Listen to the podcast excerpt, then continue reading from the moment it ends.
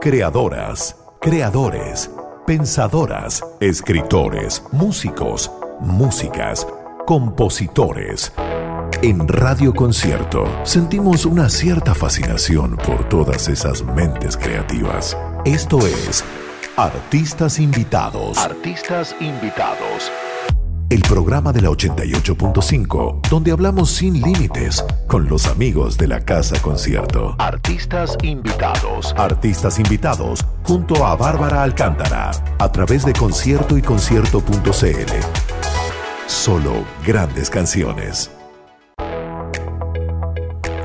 Bienvenidos a Artistas Invitados, el programa de radio concierto donde profundizamos sobre la vida de personajes que nos inspiran y junto a ellos o ellas hablamos, nos reímos y por supuesto escuchamos grandes canciones elegidas por sus protagonistas, quienes nos cuentan las razones de aquellas elecciones. Sale verso sin mayor esfuerzo. Empezamos con un adelanto. Lo que vamos a escuchar ya les dará pistas de quién es nuestro invitado de esta tarde. Arrancamos con algo de música dance con toques latinos, como todo lo que suele hacer él. Esto es Minimal de Matías Aguayo en Artistas Invitados de Radio Concierto. Solo grandes canciones.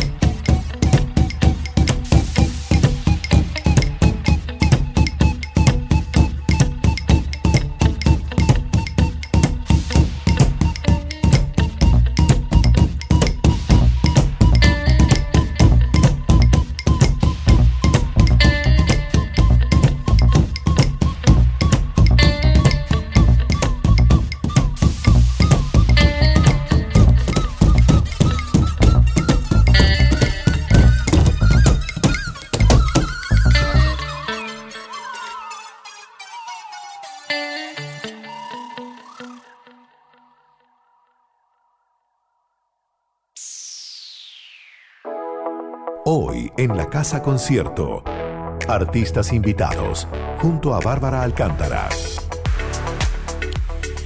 Bueno, ya saben quién está conectado con nosotros. Se trata de uno de los músicos electrónicos de mayor renombre a nivel internacional y nacional, quien esta vez está en México, opinante, experimental, inquieto. Multiinstrumentalista y vanguardista son algunas de las características con las que podemos describirlo. Es eh, Matías Aguayo quien desde hace un tiempo está fuera de nuestro radar, dado que se autoeliminó hace un par de años de las redes sociales y lo último que supimos de él era que estaba deconstruyendo a Schubert, según sus propias palabras, junto a la Orquesta de Cámara de París, con el objeto de fusionar la electrónica con la música docta. Hoy sabremos en qué pasos anda y por supuesto escucharemos su selección musical que según él viene acompañada de grandes historias. Matías, ¿cómo estás? Muy bien, aquí estoy en Veracruz, en el estado de Veracruz, entre las ciudades Jalapa y Coatepec. Eso es bosque de niebla cerca del Golfo de México. Em, y aquí he pasado grandes partes de la pandemia. Ah, eso quería saber, porque em, estás radicado, estás viviendo ya casi en México. Em, Sí, pero no. Como, como estoy, como tú sabes, en, proyectos también eh, en Europa, eh, eh, he estado bastante allá también, pero sí la mayor parte del tiempo acá. Ya, perfecto. Entonces la pandemia fue una pandemia mexicana, digamos. Encerrado allá. Sí, en grandes partes sí, sí, sí. Ya, ¿y cómo estuvo la pandemia? ¿Tuviste COVID, no? No, no, ah. parece que no. o sea, no que yo sepa. Te salvaste Me entonces. Cuidé bastante, eh, después, no sé, no, no. Y además aquí no hay, no hay mucha gente, ¿no? Y sobre todo bosque. Entonces, pero igual he estado en, varias situaciones así como que ya de ya comenzando a retomar tocatas y, otros proyectos y cosas que hice, pero no, por suerte no, parece que no, no me dio. Perfecto. Estás bien aislado entonces. Sí, del momento sí, pero a veces no, ¿no? Porque, por ejemplo, recién acabo de volver de una gira por Colombia, antes estuve en Europa, antes estuve en Ecuador, así que como que entro a este aislamiento en el campo, pero siempre salgo y me encuentro con mucha gente. Perfecto. ¿Y tienes animales cerca? O sea, ¿estás, rodeado de animalitos? Sí, esta es la zona con más biodiversidad en México, así que sí, pero sobre todo son insectos y he desarrollado mucha fascinación por los insectos y los arácnidos. ¿Ya? Eh, les he perdido em, el miedo, o sea, nunca fui aracnofobo o algo así, pero, pero ya ahora está a otro nivel, ahora ya está como más a nivel de entrar en comunicación y así. ¿Ah, sí? a ese nivel. Comunicándose con las arañas. Sí, y las polillas. Ah, mira. bueno, está bien, está bien. No hay que matar ni a las polillas, dicen. Está bien eso. Yo trato de no hacerlo también. Bueno, eh, ¿qué, es lo, muy hermosas. ¿qué es lo que vamos a escuchar? Vamos, lo, primero que se viene, eh, yo les cuento que nosotros eh, con Matías nos íbamos a... Matías se conectó ayer por equivocación, de volado. y, me mandó sus canciones. Bueno, nosotros nos organizamos y nos mandamos las canciones con anticipación. Y lo primero que, él seleccionó es esto que se llama, bueno, que tiene un título especial que dice Matías Lucrecia Mateo Gans. Yo me imagino que no es el título, yo creo que este es el compilado de las personas que participaron en esto. Lo que logro entender, ¿verdad, Matías? Sí, bueno, este tema es una cosa particular eh, que, nunca se editó y no se puede editar tampoco porque, mm, o sea, se puede mostrar así como en nuestra ocasión, pero editar no, porque es una canción de Falco donde hay todo un tema complicado con los derechos de autores. Eh, entonces, esta canción nosotros hicimos básicamente un cover.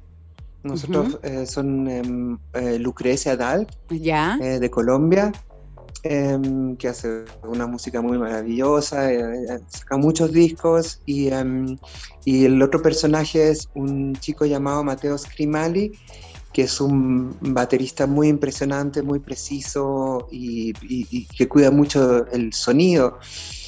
Em, y experimenta mucho con la batería y eso fue un proyecto, un contexto, una cosa que hubo con Red Bull en Viena que era la semana de conmemoración de la vida de Falco y, la y su música obviamente, entonces nosotros em, hicimos este cover que es como una de mis canciones favoritas de Falco, o quizás la canción, mi canción favorita de Falco. Y elegí eso porque, claro, por la rara ocasión de poder tocarlo y también porque, em, porque em, es un ejemplo de, tantas cosas que, resultan en el proceso de colaboración con otros músicos em, y músicas así interesantes. Y, em, para ese proyecto estuvimos em, quedándonos en un castillo afuera de Viena, que súper raro, o sea, no, o sea, un, lugar demasiado grande y además con demasiado frío porque calentar todo un castillo es imposible, ¿no? Y, y, entonces como que el cuarto donde yo me quedaba, quedaba como a 20 minutos del cuarto donde estábamos haciendo música. Eh, como no era tan bueno olvidarse algo en su cuarto. Y, em, pero bueno, eso fue una experiencia bonita y, y, y, me gustó mucho el resultado donde escuchamos sobre todo a Lucrecia en todas las que son las capas de síntesis y todo todas esas cosas complejas que arma ella con sus patches así de, sintetizadores y todo. Eh, la batería, todo el ritmo es una cosa que trabajamos Mateo y yo. Y, em, y bueno, y yo canto ahí imitando un poco a como yo he sentido a Falco, porque Falco para mí siempre ha sido como una influencia muy fuerte desde chico ya. Sí. Súper, entonces escuchemos esto. estás escuchando eh, aquí en Radio Concierto artistas invitados y nuestro invitado hoy es Matías Aguayo y esta es su primera elección.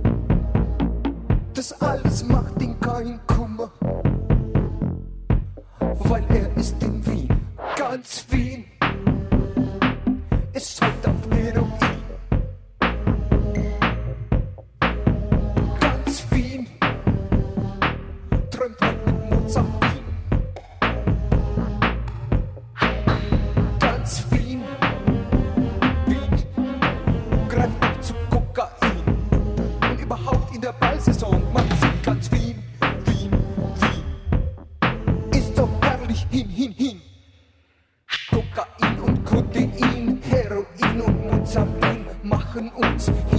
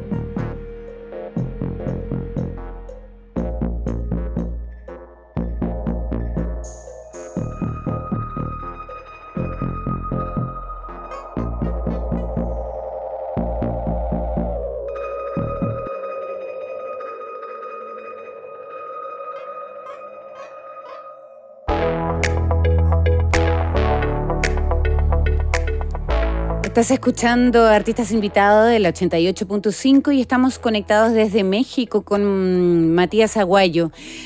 Matías, em, vamos por el inicio, porque si bien em, mucha gente, muchos aficionados y personas que escuchamos electrónica te conocen en Chile y en el extranjero, pero hay muchas personas que escuchan la radio y que no. Entonces, para contextualizar un poco y para que se informen, em, me gustaría que quienes no te conocen entendieran eh, el contexto y tu historia. Por ejemplo, tú naciste en Chile el año 1973 y luego te fuiste a Alemania con un breve paso por Perú. Cuéntanos un poco sobre eso, sobre tu infancia y sobre, bueno, dónde creciste. Bueno, yo crecí como hijo de exiliados en el primero en el sur de Alemania, después en Después, como, como, como contaste, hubo una pasada así cortita por el Perú, pero yo creo que, en resumen, lo más importante es que yo crecí em, primero muy cerca de la ciudad de Colonia, en Alemania, y después en Colonia, que en los noventas em, fue como el, uno de los centros de la música electrónica y em, donde, donde surgieron muchas cosas y, y, ahí empecé a trabajar editando primero, o sea, tocando como DJ, pero también produciendo música.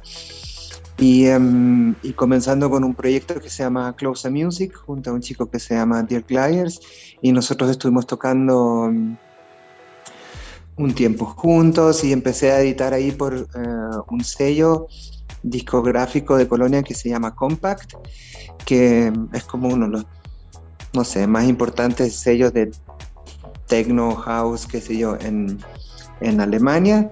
Y ahí como que comienza toda mi historia, digamos, de, editar discos y de publicar cosas.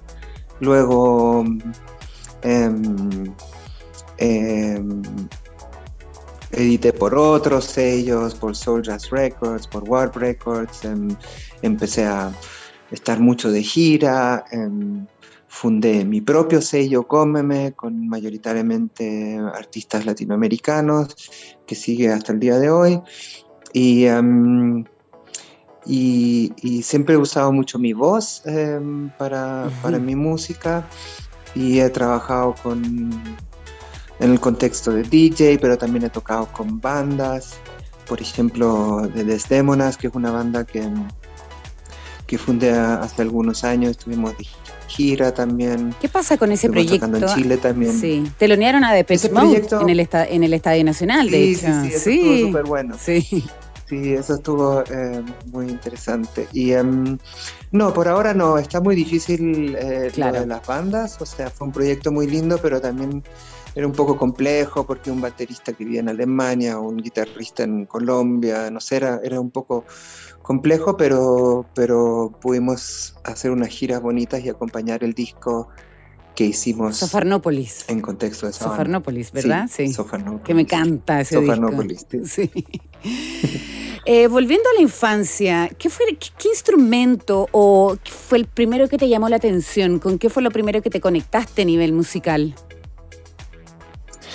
Em, yo creo que fue sobre todo em, mi voz, ¿no? Ya. Y, em, y, jugar con eso, y, pero sobre todo en el contexto de la grabación. O sea, yo siempre estuve donde hay mucha continuidad porque aprendí un poquito a tocar el, teclado y qué sé yo, y, después tuve unos años de violín y, distintas cosas, pero en lo que más me profundicé siempre fue en la grabación, que empezó con un toca cassette con, con una grabadora nomás y después ya con, un, con grabación multipistas y, y luego entra la computadora, etcétera, etcétera, pero siempre hubo una cosa así que tuvo mucho que ver con producir en casa, con, con, hacer, inventarse su música. Y en ese momento yo vivía en el campo, en Alemania, en una ciudad chica, y no había tanto acceso a información como hoy, entonces como que el lado bueno de eso era que uno tenía que inventarse un poco su, propia manera de hacer música. Y eso lo estuve haciendo siempre, entonces como que ya cuando entra la música más para bailar, el, house y todo eso, como que ahí em, pude usar mucha de esa experiencia y, así. ¿Y tu padre y madre qué hacían? ¿En qué trabajaban? Em, mi, mi, mamá es diseñadora gráfica y mi papá trabajaba en, en cosas relacionadas al, al, al, medio ambiente, a la contaminación de ríos y, y cosas así. Ah, ya, pero no, nada que ver con la música.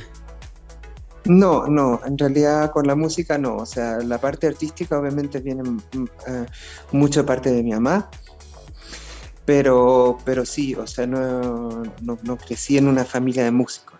Ah, ya, o sea, eres el primero de la familia. Sí. Ah, ya. Eh, bueno, vamos a la próxima canción, que eh, la próxima es Que sí el mundo, de Juliana o Juliana y, y Matías Aguayo. Cuéntanos por qué la elegiste. Bueno, ese es un disco que no ha salido aún, ya. Eh, pero que va a salir en, en, enero. Es el primer disco que, que editamos con Cómeme, con mi sello después de un largo rato. ah, fantástico, un mm, adelanto. Porque, porque estuvimos haciendo una pausa durante la pandemia. Y, em, y, este disco lo hice en colaboración con Juliana, Juliana Cuervo de Medellín, que es una joven productora súper buena y DJ también. Y, yo había estado en contacto a distancia con ella porque yo también hice un programa de radio un rato en, en, México que se llama Electroterapia, que ahora está también en el SoundCloud de Cómeme se puede escuchar, que eran por lo general conversaciones con distintos DJs de Latinoamérica durante la pandemia, ¿no? Entonces como que eran conversaciones medio terapéuticas porque todos habíamos entrado en una situación un poco Bueno, ¿quién no la necesitaba? sí, claro, y, y, entonces como que también ahí cada uno puso sus, ah, armó su DJ set con música con la cual se estaba relacionando en el momento durante la pandemia y siempre hay una conversación ahí sobre qué es lo que hemos estado sintiendo y pensando y viviendo, ¿no? Y, em, entonces a través de eso con Juliana yo, yo estuve un poco en contacto, eh, más o menos regular también porque creamos esta plataforma o yo participé en la creación de esta plataforma que se llama Latitudes, que es como una idea de juntar a, a gente de la música electrónica en Latinoamérica para para poder hacer cosas y ayudarse. Y, em, y, en ese contexto entonces como que quedamos conversando y, nos empezamos a enviar algunas pistas, algunas cosas y empezamos este trabajo a distancia que fue muy bonito porque yo sentí que era como un poco difícil mantener contacto con la gente a distancia a profundidad, la inmediatez del WhatsApp y no sé qué, como que era un poco frustrante. Y, y, y enviarse música y de vuelta, ¿no? O sea, como grabando algo, mandándoselo a ella, ella graba, mandando, era como casi como cartas o algo así. Entonces fue una cosa muy emocional, muy bonita. Y ese disco va a salir fines de enero por Cómeme y em, nada, yo quería presentarles ya un tema. Fantástico, entonces preséntalo, dale tú. Sí, este es que sí, el mundo de Juliana y yo.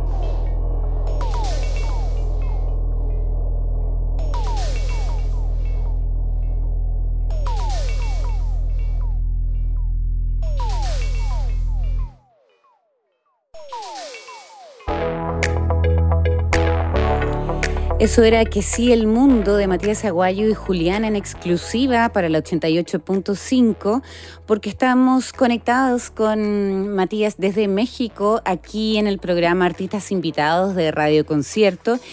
Y mm, me contabas antes de escuchar la canción sobre este proyecto Latitudes. Profundicemos un poquito en él. Sí, em, yo no estoy muy actualizado porque no, no, no, estoy muy metido en el momento, em, pero es una plataforma que se, que se armó y que pueden encontrar también en la red, pero, pero no, en realidad no puedo decir tanto, porque em, en, en este momento no, no, he estado muy metido, porque estoy muy concentrado en terminar un, estuve muy concentrado en terminar un disco otra vez para el sello Compact que va a salir el próximo año y también trabajando en un álbum, entonces como que otras cosas más de trabajo comunitario en la escena lo pausé un poco. Ya, ya, perfecto. Y volvamos entonces a eh, la infancia, a Colonia. Y yo quería saber, como en esta etapa en donde tú estabas como descubriendo la música y, empapándote de, sonidos y, empezando a inspirarte chiquitito. Eh, ¿qué, bandas te inspiraban? ¿Qué fue lo que primero que te empezó a gustar? ¿Con qué, con qué, con qué dijiste ya, esto me encanta, con esto yo quiero, yo quiero hacer esto? Mm. Mm. Bueno, sí, me acuerdo de muy chiquito, cuando era, o sea, ya niño llegando a Alemania y así. Em, era más bien la música que escuchaban mis papás, que eran los Beatles, pero también los Jaivas, que fue una de las primeras bandas que yo vi de, de chico, porque ellos estaban en Europa, entonces como que los vi en, en Karlsruhe, que es la ciudad donde primero llegamos cuando yo tenía, qué sé yo, cinco años o cuatro, qué sé yo, en los 70. Y, em, y después, ya para, más para los 80, em, eh, había un amigo de mi papá que, que, era DJ en una discoteca en, en esta ciudad. Y em, eh, una discoteca donde había muchos soldados gringos, ¿no? Que, que estaban estacionados en, en, Alemania, y sobre todo negros, ¿no? Y, em, y, ahí se escuchaba mucho el disco funk y el electro antiguo, digamos, ¿no? Entonces como que este señor me grababa los cassettes porque me encantaba esa, encantaba esa música y me gustaban los pasos del breakdance y el electric boogie y todo eso. Y, em, y como que crecí mucho con eso, con mucho disco funk, electro, em, eh, rap, rap, el rap antiguo así tipo Sugar Hill Gang y Grandmaster Flash y todas esas cosas. Y eso fue como, como una base que, mm, que me reconectó después, mucho más tarde, con la música electrónica también, porque en el fondo es parte de los inicios. también la primera vez yo me acuerdo que cuando una vez hice una fiesta en casa, que tenía, que digo, 11 años em, y, y, toda la música que estaba sonando eran, eran esos cassettes. Y eso fue la primera vez que alguien me dijo, oye, pero toda esta música suena todo igual. Entonces, como que ese es un reproche que siempre viene de la gente que viene del, de música no tan bailable, digamos, em, que les cuesta entender que un ritmo tiene que ser continuo para, para crear ese trance y éxtasis de la noche. y em, nada, es, eh, entonces como que ahí ya se, se, formaron mucho las bases. Más tarde como que entré en una fase mucho más oscura, digamos, de New Wave y, y, y, música así, ¿no? Más escuchando cosas como como Joy Division y The Cure, pero también cosas más IBM como como Liaison Dangereuse, Duff, todas esas bandas. Yo creo que ahí entraron también muchos esos sonidos electrónicos y esas cosas. Y después em, era como lógico llegar a lo que era el... Nosotros le decíamos house a todo en ese momento y, em, y, eso era como un, un, lugar muy bonito donde se podían combinar todas esas cosas, lo rítmico, sabroso del funk con lo oscuro electrónico del, IBM y todo eso era posible. Además, una música en la cual, em, si recuerdo la escena de allá, había mucho, mucho migrante y mucha gente. O sea, era la música para los, para los que se sienten más ah, fuera de contexto, ¿no? O sea, como me acuerdo de esas primeras fiestas, obviamente un mundo muy gay, muy queer, em, y, o sea, todos los misfits, toda la gente un poquito rara y, mucha gente que, que, tenía su origen en otros países y así. Y entonces como que fue, fue un ambiente muy acogedor. Y en esa época, ¿cuál era tu conexión con Chile? Bueno, con Chile em, em, siempre hubo una conexión, o sea, siempre tratábamos de, cuando se podía, eh, visitar a nuestros familiares. Em, yo crecí también con una conciencia bastante política, con todo el pasado de mis papás y no sé qué. Entonces siempre hubo una fuerte conexión para mí que en un momento era siempre como más relacionado a la familia, pero ya cuando empecé a tocar como DJ eso cambió. Y, em, y desde que tocaba como DJ, em, ya empecé a tocar en, Santiago, ¿no? O sea, en sus inicios con, con, este colectivo que existía que era Euforia, pero después... Em, eh, en muchos otros contextos y ahí también conocí a toda esta gente con que me relacioné después. Sobre todo el año 2005 creo que, que fue un año donde, donde se armaron muchas conexiones con Carlos Reynoso de Mostro, con Diego, con Vicente Sanfuentes. Ahí como que empezaron muchas cosas y, y hasta el día de hoy he seguido siempre en muy estrecho contacto con, con la escena eh, local de Santiago, ¿no? Y bueno, y de otros lugares de Chile también. Y em, también siento que, claro, yo crecí afuera de Chile, em, yo crecí en Alemania, viví en Francia, viví en Argentina, nunca viví en Chile, pero Chile siempre hubo una continuidad porque es el lugar al que siempre vuelvo. Claro. Siempre he ido no importa si estoy viendo en México, en Francia, en Alemania o Argentina. Y también me siento chileno de alguna manera rara porque obviamente es distinto crecer en Chile que crecer afuera de Chile, pero visto que somos tantos hijos de exiliados y em, hijas, em, em,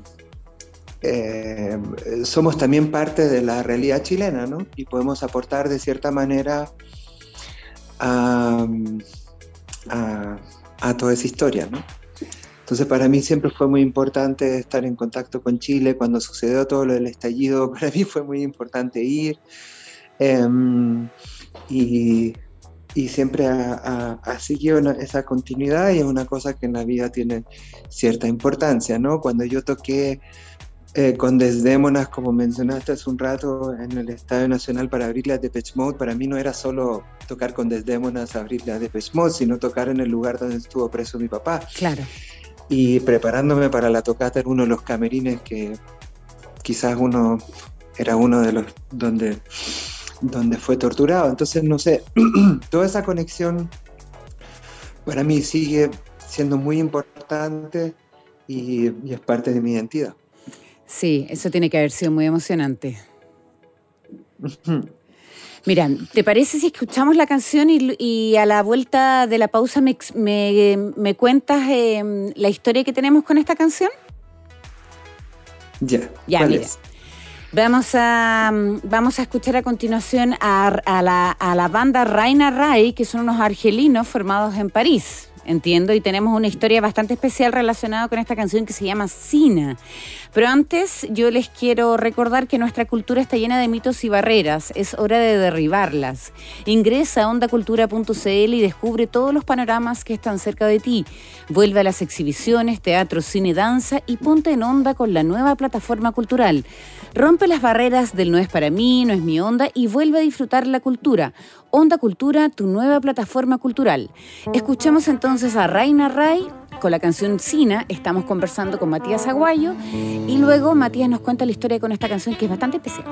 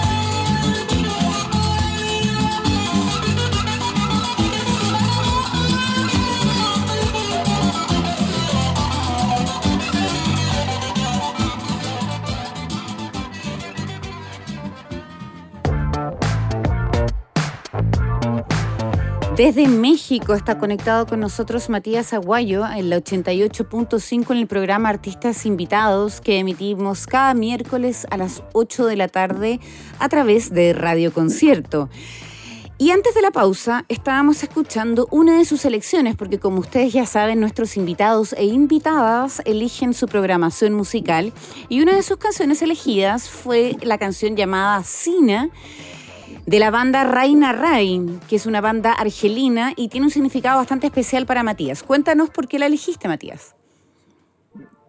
Bueno, yo, yo te, había contado en otra ocasión que yo eh, me fui a París el año pasado, en septiembre, que, que se podían hacer cosas eh, por un corto rato Em, para eh, participar en un proyecto que ya, ya, ya, estaba planificado hace rato, que era un proyecto de trabajar en una cárcel eh, en las afueras de París, eh, junto a la Orquesta de Cámara de París, armando una obra de teatro con música, que la música la aportaban la, la, ¿cómo se llama? La, la, Orquesta de Cámara de París y yo también. Todo basado en una obra de Schubert, que es El viaje de invierno, y em, todo fue dirigido por un, director de teatro y ópera que se llama Olivier Frech. Em, para ese trabajo se juntaron, se hicieron talleres en la cárcel, en, un albergue de ancianos, en la, en la, no, en la Salpetrier, en el, en el hospital, con pacientes terminales y, y también en una casa de, en un albergue de homeless, ¿no? Entonces como que se armaron, se juntaron, la idea de Olivier era juntar diferentes secciones o instituciones de la sociedad que, que no se mezclan mucho.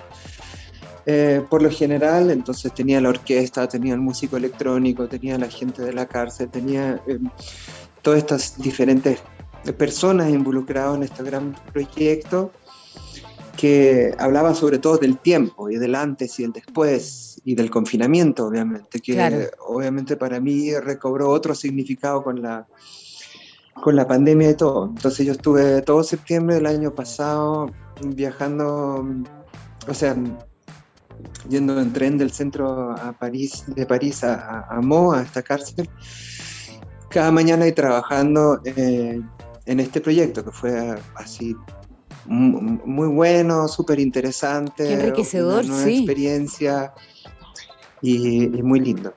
Entonces, em, en esa ocasión, em, bueno, una cosa donde aprendí muchísimo y me queda mucho por aprender y algo que también quiero seguir profundizando. Justo tocaba que mi cumpleaños era ese mes.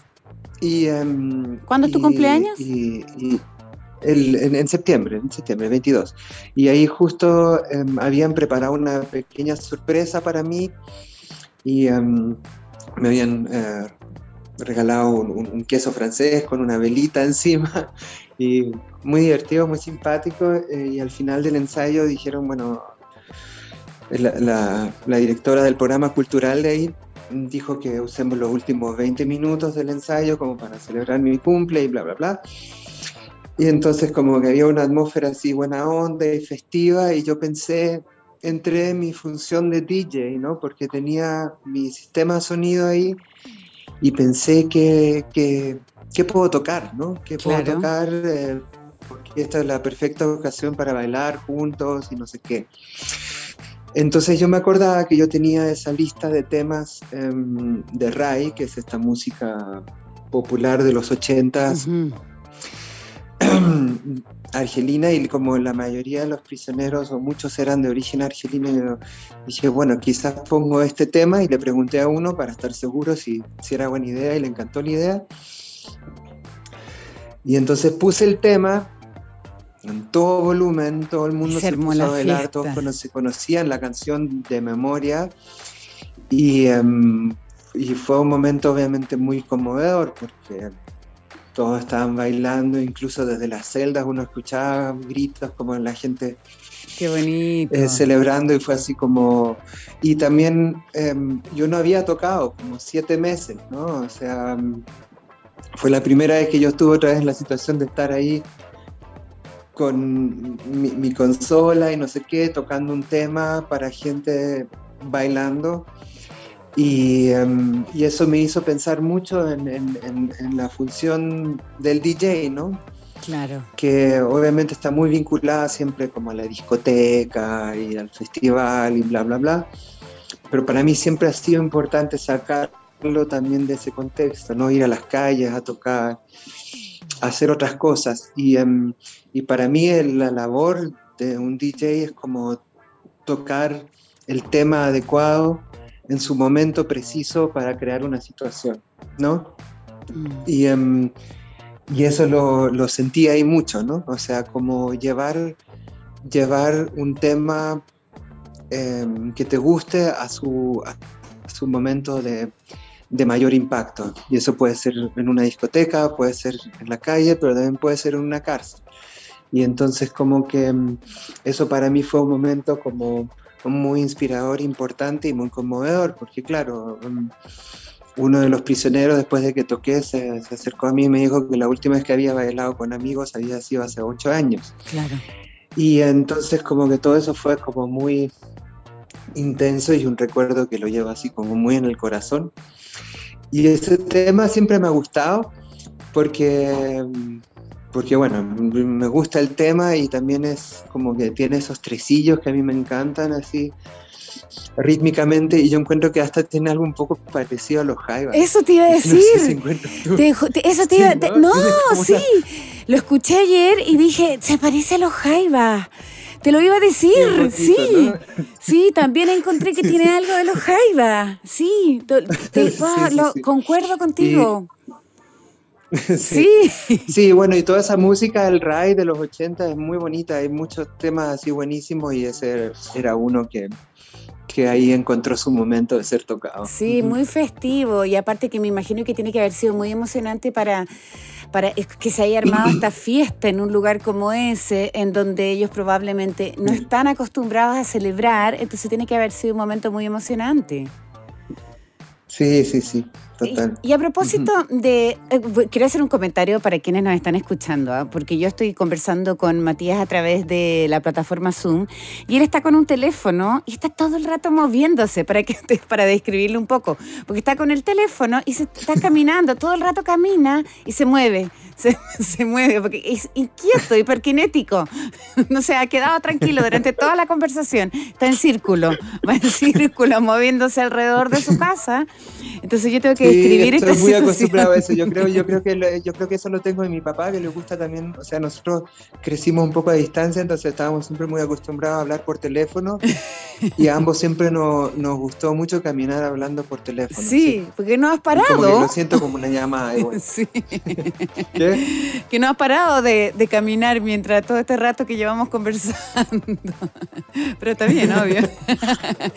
Eh, ah, bueno, y a propósito de esta labor del DJ que tú dices que también encuentro muy bonito que quieras sacarlo del contexto como de la discoteca y que tú también dices que lo, lo, has llevado también a las calles, sobre todo por estas fiestas que tú hiciste por mucho tiempo, estas fiestas en las calles, en donde te instalabas a tocar de repente y me gustaría también que nos contaras un poco sobre estas fiestas, porque mucha gente no tiene idea de que tú hacías estas fiestas y de qué se trataban y cuál, eran el, y cuál era su objetivo. Bueno, esas son unas fiestas que hacíamos con amigues en, en, Buenos Aires, ahí empezó y después como que se fue a muchos lugares distintos y en realidad fue algo que, que, resultó un poco espontáneamente, pero que después se fue perfeccionando. Nos dimos cuenta que cada ciudad tiene sus pistas de baile, em, hay que encontrarlas nomás, y pistas de baile me refiero que era un poco como caminar por la ciudad y de repente darse cuenta, uh, este piso está bueno para bailar y desde acá se ve la luna y acá hay una luz, roja que, que, cae muy bien y entonces como encontrar esos lugares mágicos donde uno se puede poner a bailar, que idealmente siempre eran los lugares donde, donde había, había mucho transeúnte, ¿no? O sea, donde había, o sea, cerca de bares, cosas así funcionaban muy bien Em, para bailar espontáneamente y em, invitar a gente a bailar. Eso fue em, algo que marcó mucho porque también nos marcó las decisiones de, de qué música tocar y nos inspiró para hacer el sello, etcétera, etcétera, ¿no? Porque uno tenía que abrirse musicalmente. Si tú tocas en la calle no, no, puedes tocar lo mismo que en la discoteca. Y además em, no teníamos DJs, eran puros playlists cortitos de diferentes ondas que tocábamos con unos boomboxes. Y, y claro, eh, ocupar el espacio público para celebrar es algo que yo encuentro que debería, quizás debería estar en la nueva constitución eso. El derecho a, celebrar, a, bailar en la calle creo que debería ser un derecho humano, em, porque, porque claro, es algo que me impresionó mucho cuando volví a Chile durante el estallido, de que... Em, en Chile el espacio público siempre se ha visto como una cosa en realidad no existía el espacio público, o sea, no, no existía la conciencia de que es de, la gente eso, ¿no? Y entonces como que mm, para el baile eso siempre ha sido súper bonito y lo hicimos en Sao Paulo, en Medellín, en Santiago también, y era muy interesante. Em, también descubrir eso, ¿no? Porque te das cuenta cuántas libertades hay en distintos lugares, cómo son las reacciones de las autoridades, cómo se percibe el espacio público. En Buenos Aires, que en ese momento era un caos, nunca pasaba nada, o sea, era como más bien gracioso, como la policía llegaba pero no sabía si era legal o ilegal. Em, en Chile, obviamente, cuando nos pusimos a bailar en la calle, em, llegó la policía de manera muy violenta, destruyendo todo. Y en Medellín fue otra la reacción. Yo me acuerdo que en Sao Paulo, por ejemplo, la reacción era, era que nos hicimos amigos. En Sao Paulo uno no podía hacer eh, ruido en la calle a partir de las 11 de la noche, creo que era. Y nos hicimos amigos de unos skaters que siempre nos avisaban cuando venía la policía y le bajábamos un poco el volumen y nos tranquilizábamos un poco y así. Entonces como que era una manera interesante también de descubrir qué es lo que significa qué libertades hay en distintos lugares, qué, significa el espacio público para la gente en distintos lugares.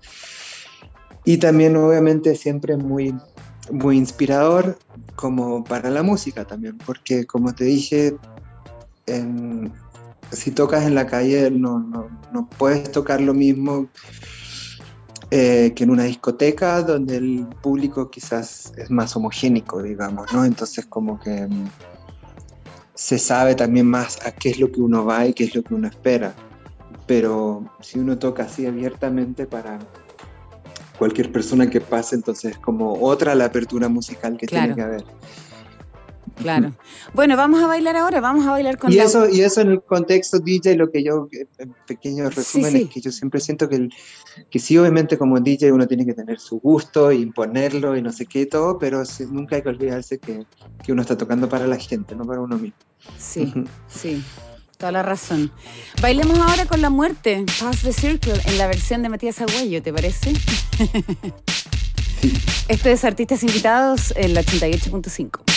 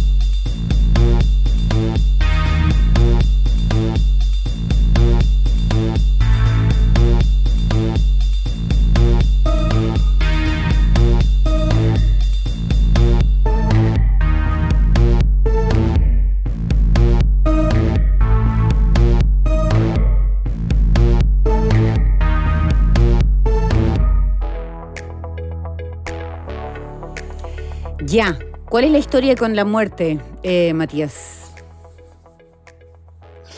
La muerte. La muerte es un artista francés eh, que hace como su onda medio dark wave Pero y no sé qué. buena. También una vez participó en un disco de, de, de Cómeme en colaboración con Philip Gorbachev. Pero básicamente él me preguntó por hacer un remix. Ya. Y em, hace dos, tres años, no sé. Y, y ese remix lo estaba tocando mucho em, últimamente y, em, y como que me acordé de eso, ¿no? Y em, lo que hice en realidad fue como una especie de cover raro, porque el, el original es con un texto en inglés que a mí particularmente no, no, no me pude identificar tanto con el texto y no sabía muy bien qué hacer y no sé qué. Y lo que yo he hecho en muchas ocasiones, que se me ha pedido hacer un remix, más bien yo he hecho un cover, he cantado yo la canción, he hecho como mi versión. Entonces en este caso lo hice así, hice mi versión y, em, y con una técnica medio, no sé, medio intuitiva que yo tengo, em, empecé a escuchar su letra en inglés y la empecé a- no a traducir al alemán, sino más bien identificar en, en- en- en- en- en- en la sonoridad de lo que él estaba cantando, cómo sonaría eso, o cómo se puede traducir eso al alemán. O sea, y de ahí como que surgió en, en alemán una letra nada que ver, y, y yo siempre encuentro que esas técnicas han sido muy, me sirven mucho para, a, mí- a mí. Yo a veces como que canto cualquier cosa y em, que puede ser también un idioma inventado y de repente como que voy identificando cosas que oigo.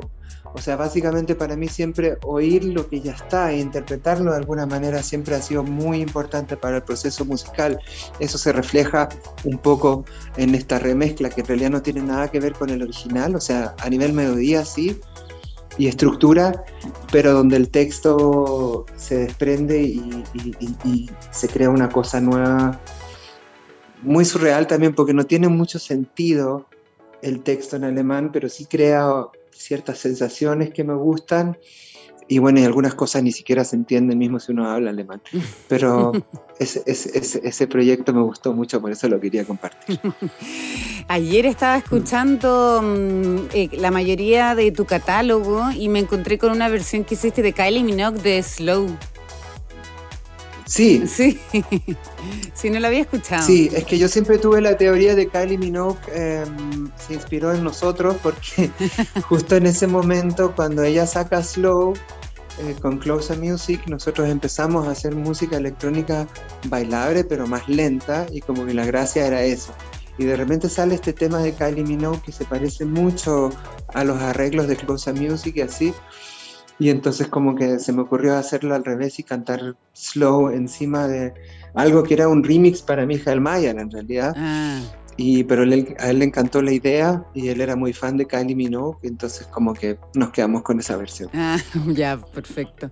¿Cómo va la vida? Y Kylie Minogue nos dio permiso. Ah, sí, claro, me imagino. ¿Cómo va la vida sin redes sociales? ¿Cuánto tiempo llevas ya? Como cuatro años.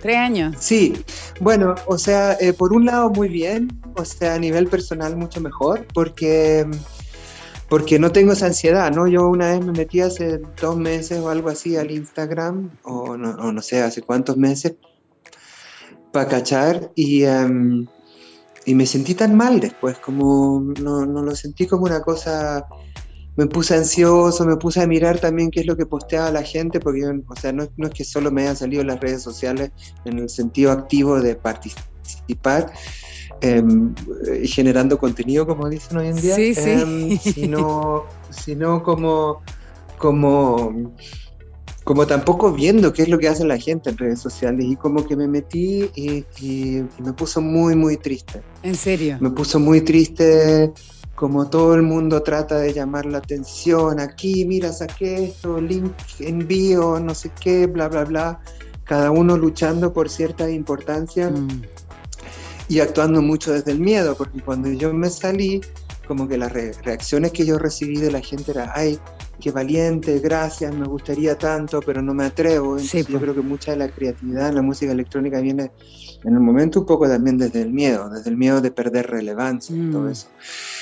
Y eso ha sido muy triste. Por el otro nivel sí me cuesta un poco porque es un poco difícil en un mundo, y sobre todo en Latinoamérica, que está tan centrado alrededor de las, de las plataformas de Zuckerberg, sobre todo. Claro. Em, la difusión como que no hay alternativa, ¿no? O sea, por ejemplo, en, Europa, no sé, tengo estos tres amigos usan Telegram, estos usan WhatsApp, este no tiene teléfono, no tiene smartphone y el otro no sé qué, o sea, como que no hay una hegemonía tan tan fuerte de una plataforma como lo es eh, WhatsApp y Instagram. Claro. Y, yo no tengo, o sea, eso no viene desde una postura conservadora, antitecnología o algo así de mi lado, nada que ver. O sea, a mí la tecnología siempre me ha encantado, pero sí que estemos completamente reducidos a, a eso es difícil.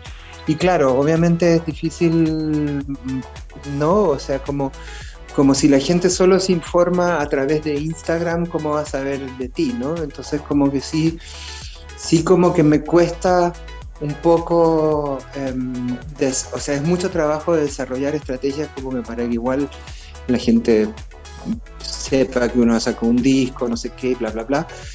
Em, pero, pero sí, también es es poco impacto, ¿no? O sea, como que las redes sociales te hacen creer que estás teniendo mucho impacto mismo si no lo tienes, ¿no? Para hacer sentirte como más.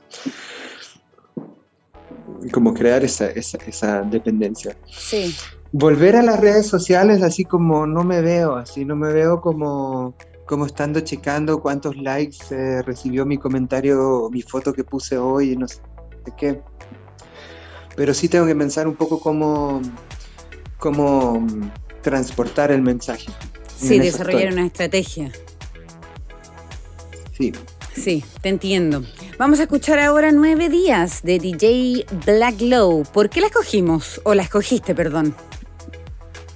Em, bueno, esa la escogí. Este es un, un ritmo, o sea, esto es en representación un poco del ritmo amapiano que viene de Sudáfrica y em, que viene de la misma, o sea, del, del, del, mismo township, de la misma población, digamos, de donde venía DJ Spoco, con el que yo trabajé un, eh, un tiempo.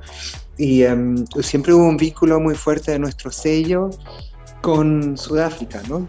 O sea, como que em, nos inspiró mucha, mucha música de Sudáfrica cuando nosotros empezamos el sello al mismo tiempo lo que yo no me percaté, o sea que muchos años después me enteré que en Sudáfrica eh, escuchaban nuestra música, porque em, se escucha mucha, mucha música electrónica allá, y, em, y, la música electrónica sobre todo es, es como, más bien el contexto negro escucha música electrónica, los blancos escuchan rock, ¿no? Y, y entonces como que ahí se, se se formó toda una amistad, fuimos a hacer cosas con Comem en Sudáfrica, em, edité este disco con DJ Spoco, el otro con Ayanga Seoka de, de, Johannesburgo, y, em, y como que hicimos varias acciones allá, hicimos programas de radio transmitiendo desde Sudáfrica y todo. Y con Sudáfrica siento que hay una conexión también con Chile, muy interesante porque ves las mismas estrellas que cuando estás en Chile. Así. Ah, o sea, es como, ¿no? Estamos en el hemisferio sur. Y también es una democracia joven, digamos, ¿no? Y eh, bueno, se sabe también que la dictadura de Pinochet trabajó con, con el apartheid de, de, de, Sudáfrica, entonces como muchas cosas que, que te unen a Sudáfrica, más encima hacen vino, pero, pero como que eh, también y a nivel de la constitución, ¿no? Porque ellos sí lograron em, tener una nueva constitución desde un inicio y, em, y, eso sentí algo como algo muy bonito en Sudáfrica, como que siempre hubo una, sentí de parte de la gente una identificación muy fuerte con esa constitución, salvo todos los problemas que hay en el país y no sé qué, pero, pero esa idea de que, de que una sociedad eligió como su, su, su constitución y no sé qué, como que me he dado cuenta ya hace muchos años que en Sudáfrica es algo como bien presente en la gente. Y obviamente eso es también algo que, que da esperanza y como que vincula con procesos actuales. Claro.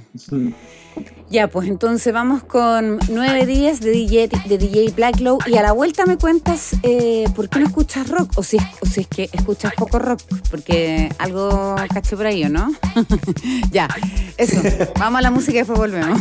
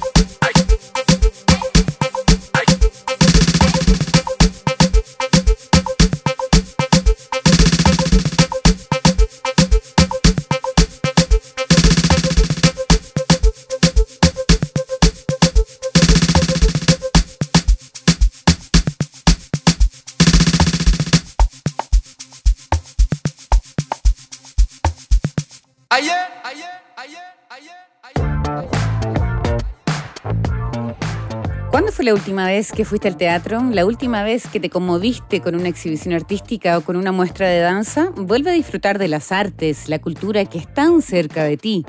Ingresa a ondacultura.cl y descubre, busca, conoce y encuentra nuevos panoramas.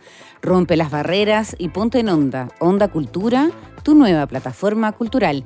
Y ya estamos terminando este nuevo capítulo de artistas invitados eh, que tu- estuvimos conversando con Matías Aguayo, quien se conectó desde México. Y cortito, Matías, ¿no escuchas rock?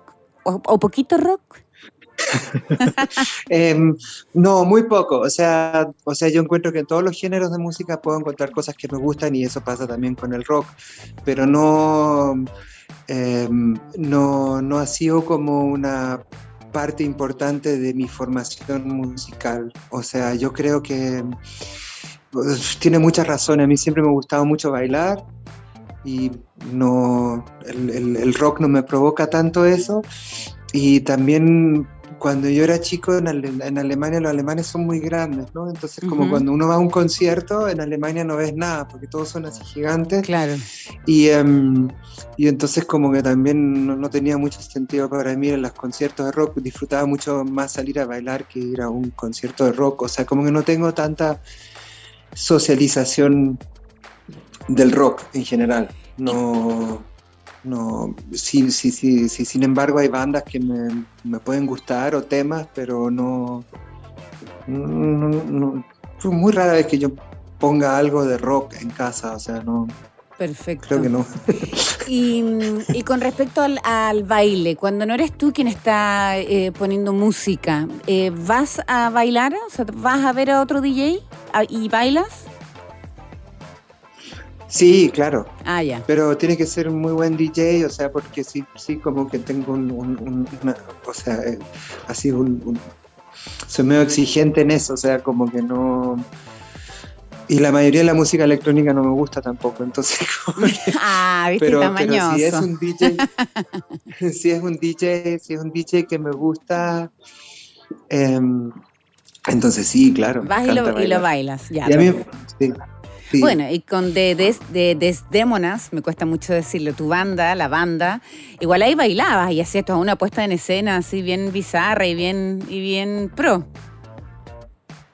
Sí, a Sí. mí, sí, no, a mí, a mí, a mí, para mí el baile es, es- es lo que más me gusta, de las cosas que más me gustan. Sí. Ya, fantástico. Bueno, proyectos, ¿vienes a Chile pronto? ¿Sí se puede? Sí, pues sí, ya se puede. Em, no sé, o sea, yo creo que estas semanas voy a tener algunas conversaciones para ver cuándo podría ser. Ahora me voy a quedar trabajando más bien en, en un, en un álbum y, y tengo que trabajar porque este año va a salir mucha música, como te conté el, el- el Sí. disco este con Juliana, que escuchamos un tema, pero también hizo una colaboración con los DJs pareja. Va a haber una reedición de mi tema El Camarón, pero una versión más larga y, y con más graves y con una versión que, que la hizo Ricardo Villalobos, que me mandó un, inesperadamente me mandó un remix Ah, súper bueno.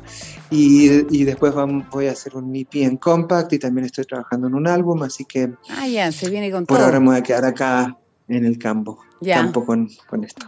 Fantástico. Ya, pues un millón de gracias, que estés muy bien, que te mantengas sano y, y mil gracias por conectarte con nosotros en Artistas Invitados. Ya, muchas gracias a ustedes. Ya, chao. Gracias a ti. Ya, gracias, que estés muy Chao, bien. chao. Bueno, ya lo saben entonces, próximo miércoles nos encontramos a las 8 de la tarde, el 88.5. Esto fue Artistas Invitados y yo soy Bárbara Alcántara. Nos encontramos la próxima semana. Creadoras, creadores, pensadoras, escritores, músicos, músicas, compositores. En Radio Concierto sentimos una cierta fascinación por todas esas mentes creativas. Finaliza Artistas Invitados, el programa de la 88.5, donde hablamos sin límites con los amigos de la Casa Concierto. Próximo episodio, miércoles a las 20 horas, a través de Concierto y concierto.cl. Solo grandes canciones.